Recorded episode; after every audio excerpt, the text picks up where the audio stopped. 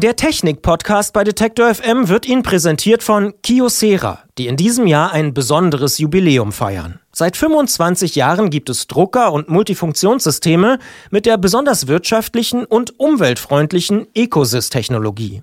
Durch ihre Keramikkomponenten sind die Produkte extrem langlebig. Das schont die Umwelt und das Portemonnaie.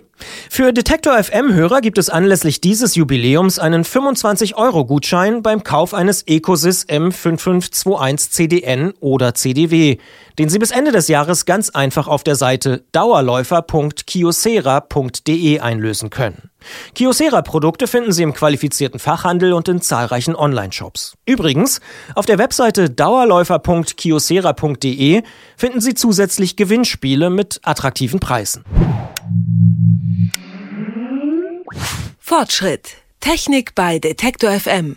Bei Fortschritt geht es heute um eine Innovation in der Gaming-Szene und zwar um das Streamen von Spielen ohne Disk und sogar ohne wirkliche Konsole kann derzeit gezockt werden. Und da geht es nicht nur um irgendwelche Minispiele, die aussehen wie aus den 90ern entsprungen. Es geht um richtige 3D-Titel der vergangenen Jahre. Also einfach das Spiel aussuchen und los geht's mit dem Zocken. Klingt ein bisschen so wie Netflix, nur dass ich mich persönlich bei Netflix immer zurücklehne und nicht so sehr rumdaddel. Mein Kollege Merten Waage allerdings ist ein Gamer und der kann uns das Ganze genauer erklären. Hallo Merten. Hallo.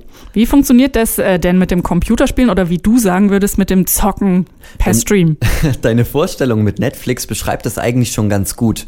Du bezahlst im Monat eine gewisse Gebühr und dann kannst du dir in einem Portal Spiele aussuchen, dann lädt es kurz und los geht's. Und wie du ja vorher schon beschrieben hast, eigentlich muss man ja bis jetzt immer die Spiele kaufen, dann installieren und dann kann man erst spielen. Und ja, das überspringt man einfach. Also Gaming per Abo sozusagen, ne? Also wenn ich Netflix gucke, dann lädt ja äh, der Stream mir erstmal nur die Serie und den Film. Beim Spielen muss ich ja auch irgendwas machen können, ne? Da muss ich steuern, was meine Figur äh, macht und in welche Richtung sie springt und was da wo abgeht. Da muss also ja auch ein Signal zurückgehen von mir zu Hause, irgendwie in das gestreamte Spiel. Wie funktioniert das? Das ist ja schon nochmal deutlich anders als Netflix. Wir können uns ja einfach vorstellen, dass wir gerade vor der Konsole sitzen zusammen und das Spiel geht an und du könntest jetzt frei steuern. In diesem Moment sendest du im Bruchteil einer Sekunde deine Signale an ein Rechenzentrum in Frankfurt am Main. Dort kommt dann alles zusammen, also das Spiel mit der Bewegung von dir, du steuerst ja, und das dazu passende Bild und der Ton wird von einer Software in Frankfurt am Main projiziert und direkt wieder zu dir geschickt. Wichtig ist dabei nur die Übertragungsgeschwindigkeit und die hat unter anderem Hartmut Gieselmann vom Fachmagazin CT getestet. Diese Übertragung geht relativ schnell. Wir haben das mal durchgemessen. Also allein für die Übertragung braucht man ungefähr 10 Millisekunden. Das merkt man in der Praxis so gut wie gar nicht. Ein bisschen hakelig wird's, wenn man das Ganze über einen WLAN probiert, also wenn man keine Kabelverbindung hat, sondern das Ganze per Funk machen will. Da kann es dann zu Störungen kommen. Aber wenn eine Kabelverbindung vorhanden ist, geht das eigentlich ganz gut. Und die Berechnungen, die dann auf den Server äh, stattfinden, die müssen dann natürlich sehr schnell dann passieren in, in Echtzeit. Und äh, dafür hat aber Sony schon vor einigen Jahren eine neue Technologie eingekauft, die das eben halt auch mit äh, besonders kurzen Verzögerungen dann berechnen kann und dann einfach wieder zurückschickt.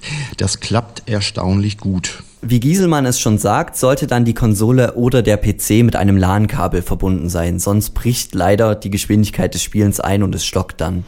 Welche Anbieter gibt's denn da jetzt schon für das Streamen von Spielen? Ja, es gibt zurzeit nur Play Now, der ist von Sony und bei denen bietet sich das auch an, weil sie viele eigene Titel produziert haben wegen der PlayStation.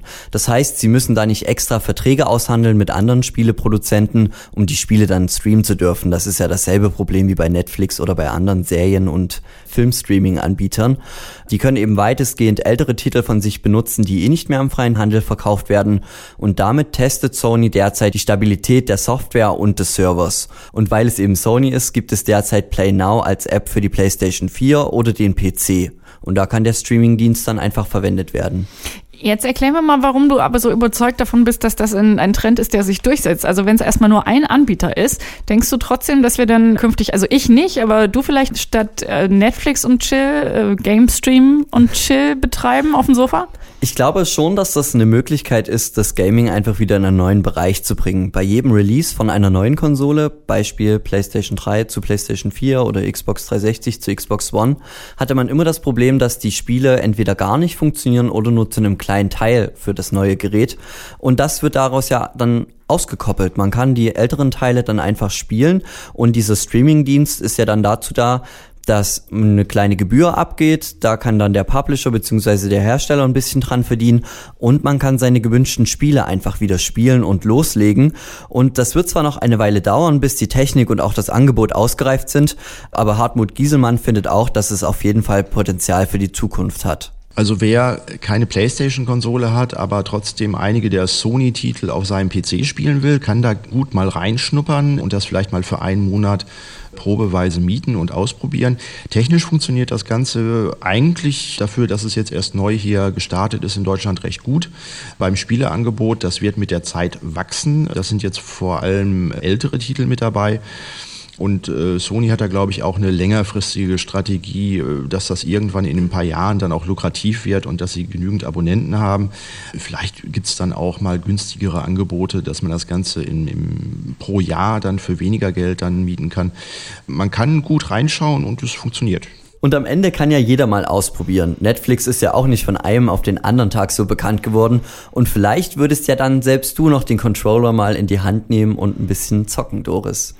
Ja, es ist möglich, aber es ist relativ unwahrscheinlich. Dabei bleibe ich jetzt einfach. Mein Kollege Merten Waage war das und wir haben über die Möglichkeit gesprochen, Konsolenspiele einfach online auszusuchen und dann zu streamen. Vielen herzlichen Dank für die Infos, Merten.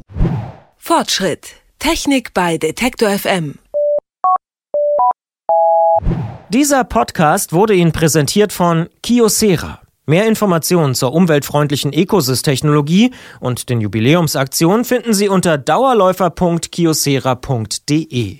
Wer mehr über Kiosera und das Büro der Zukunft erfahren möchte, bekommt in dem eigenen Podcast Digitalk viele interessante Impulse. Suchen Sie bei Interesse bei Soundcloud einfach nach Kiosera Digitalk.